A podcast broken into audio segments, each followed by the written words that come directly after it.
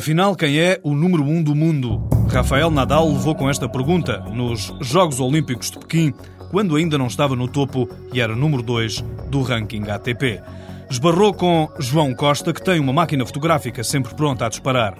No encontro fortuito, este sargento da Força Aérea Portuguesa, mecânico de eletricidade e instrumentos de avião, puxou dos galões. Eu era o número 1 um do mundo e ele era o número 2. Mas ele já, só sabia que ia passar número 1 um por causa dos pontos. E então fui ter uma fotografia ao pé dele e perguntei: então tu és o número 2 do mundo? Sou, sou. Sou, mas vou ser número 1. Um. Ah, está bem, mas agora és o número 2 e eu sou o número 1. Um. Tira aqui uma fotografia comigo. e ele ficou assim olhar e pronto, deu uma fotografia comigo. e se Nadal tivesse ligado para João Costa a pedir uma fotografia, ouviria isto. Naturalmente bem disposto, circunspecto por condição militar, João Costa iniciou-se no tiro com pistola aos 25 anos em provas militares.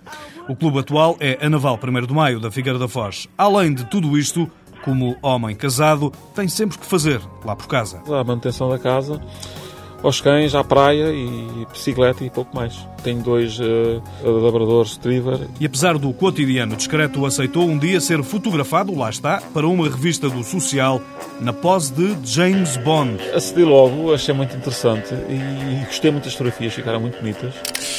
Never Fail One, nunca falhar, um, é parte do endereço eletrónico do João Costa, talvez por analogia ao Air Force One, avião presidencial dos Estados Unidos.